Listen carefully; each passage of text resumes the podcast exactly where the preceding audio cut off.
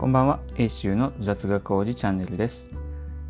このチャンネルでは子育ての話や趣味の読書の話を中心に時折雑学も交えつつ自由に話していきたいと思います。えーさて、えーちょっと最近少し仕事が忙しくてあまり収録の時間が取れなかったんですけれども、えーなのでちょっとあの少し前の話になりますがあの先週末ですけれどもそれでも、えーちょっと久々に、えー、ハンナちゃん K 君が関係する、まあ、イベントがありましたので、まあ、ちょっとその話をしようかなと思います。こうえーまあ、元をたどりますとそれはあの私があのニューヨークにまあ駐在していた時に、まあ、奥さんも同行していたんですけれども、えーそこで、えー奥さんが英会話の個人レッスンを受けていた先生がいて、まあ、ほとんどボランティアに近いような感じのレッスンだったと思いますが、まあ、あのニューヨーク、まあ、現地の人です。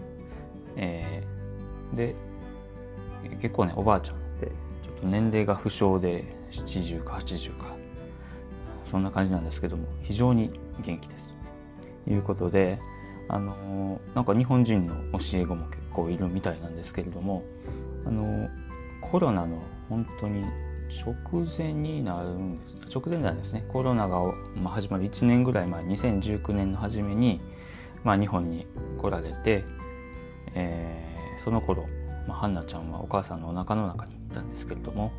まあ、東京と、まあ、東京だけでなく、まあ、西日本のちょっとアート関係の、まあ、展示を見て見たりというような感じで、まあ、旅行して帰られたというところで。でその後一度ねあのニューヨークに行こうとハナちゃんが生まれてからしたんですけどちょっとあの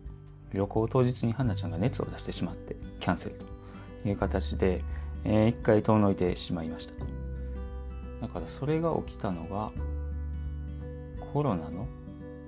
前ですかね。ギリギリ直前でその後その後コロナ禍が発生して、まあ、お互い行き来できなくなりました。ということで、えーでその後、まあ、久々に、まあ、日本を再訪されたということでこれなんとかなんとかして2人の子供を会わせたいということであの喫茶店東京の喫茶店で、まあ、待ち合わせをして会ったということです。まあ結構びっくりですね。コロナの前に来てコロナが終わってきたら子供が2人増えていたみたいなところがあってですね。えー、ハンナちゃんもケイ君も、まあ、あの英語の教材とか、まあ、英語のビデオとかで、えーまあ、英語を、えーまあ、聞いたりするっていうことはあるので、えーあったんですけども、まあ、実際、まあ、あの外国人と会うことは初めてってわけではないですけどもあのまとまった量時間会うっていうのは、まあ、初めてに近いということもあって、えーまあ、あの K 君はまだ全然わからなくて待ち合わせの喫茶店の中を走り回っていましたけれども、まあ、花ちゃんは、まあ、自分から話しかけるとまではいかなかったんですけどもなんとなく日本語が通じない人通じない世界があるということは、まあ、分かったようで、まあ、あの貴重な経験だったかなと。あのさすがおばあちゃんと言いますか。子供が喜ぶおもちゃをおもちゃじゃないですね。あのおもちゃとかお土産をですね大量に持ってきていただいたということもあってもう、えー、ハンナちゃんもケイ君ももうご機嫌でした。でした。あのそのおばあちゃんはフェイスブックにあの2人の写真をアップしたりするともういつも「アドラボー」あの、えーめっちゃ可愛いみたいなあのコメントを入れてくれるような人なので、えーもうぜひ長生きして、まあ、また会いたいという、まあ今度はですねこちらが今度こそこちらがあのニューヨークに行って、まあ、再会できたらいいなと、まあ、そんな風に考えています。まああのそんなことで、まあ、コロナのね期間約3年ですかね本当に空白期間のようなところもあったんですけどもなんとかあの正常化してきたのかなというところですけれども、あのそのコロナの頃の時代思い出っていうのもなんかちょっとずつなんか薄れてきてるような気がふとしました。えー、ちょっと前前回かもしれませんけどあの地下鉄サリン事件が、まあ、日本で起きたことをあの信じてくれない子供かな？子供若者がいる、えこんな平和なあの、ね、民度の高い日本でそんな残虐なテロが起きるはずがないというですね。なかなか信じてもらえない人がいるらしいということを聞いてと今23年なんで28年前約30年前、まあ、確かにちょっと前ではあるんですけども、まあ、当時は連日のようにあの報道してて、えーまあ、テレビでも流れてて、まあ、そのテロの手口なんかも結構普通にやってたので本当に、えーまあ、私の中ではもう記憶にくっきり残ってるんですけども、えー、そういったことでも風化してしまうのでまあ、このコロナのことなんかも簡単に忘れて忘れられてしまうのかなみたいに思ったりもします。ちょうどこのコロナ禍が始まった頃にあの書店ではあのアルベール・カミの「ペスト」という本が結構平積みされてて、まあ、私はちょっと本文までは行き着かなくてあの NHK の「100分で名著の」まあ、ムックを買ってきてそれでざっとストーリーを。見たレベルではあるんですけどもあの当時のベスト流行を取材したのかな？あの、まあ、その内容を記録したのか、まあえー、状況を、まあ、記述した本で、まあ、結構あらすじだけ聞いてても非常に面白かったんですけれども、ね、まあとはいえ、まあ、小説の体裁をとっているのでまあ、100%正しいかと。まあ、あの書いてることは正しいとしてもあのそこで起こったこと全てを書いているわけではないというところもあってまあそれでも非常に貴重な、まあ、情報かなというふうに思います。で、ね、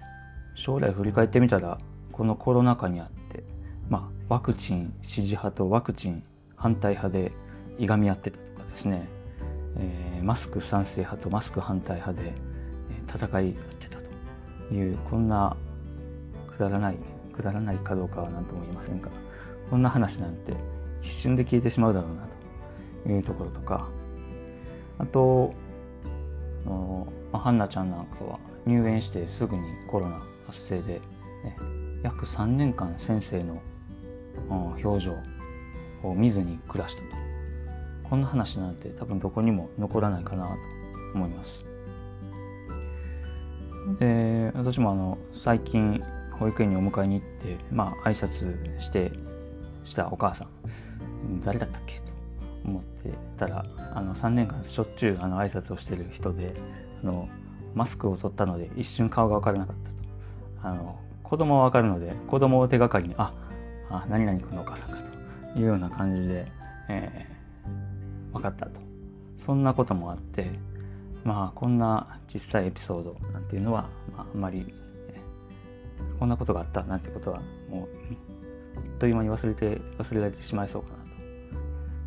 と。それ以外にもですかねもっとまあ交渉の話ではまあワクチンが病気が発生したすぐに開発されて結構人々が割と実験台のような感じでもう同時進行で打っていこうみたいな話とか。結局ワクチンを打たなかった人がコロナにかからなかったっていう話もあれば、ね、けどそれはワクチンを周りでほとんどの人が打って、ね、あのコロナの広まるのをスピードをゆっくりにしたからだという見方もあってこの辺りのことはなんか逆にちゃんと記録しておいてほしいなっていうふうなところもあるんですけれども。なかなかこのコロナ禍で起こったことをどう記録化するのかというところを、ね、これちゃんとやっとかないと変な情報が将来に伝わりかねないなということもあってまあそれに対して自分が何ができるということでもないんですけれどもまあこういなんかこのポッドキャストがねいつまで残るメディアなのかは分からないんですけどもなんかこうやって記録しておくことで、まあ、将来振り返った時にあっていうふうに実際はこうだったっていうようなことがなんとなく思い返せればそれはそれで価値があるのかなみたいに思ったりもしたというところです。はい、まああのまあ、今日はちょっと、ね、あの思い出話というかあの、懐かしい人と会った話が、まあ、中心の話ではあったんですけども、えまあ、あの今日はあのこの辺りにしたいと思います。え皆さん聞いていただきありがとうございました。それではまた。Have a good night.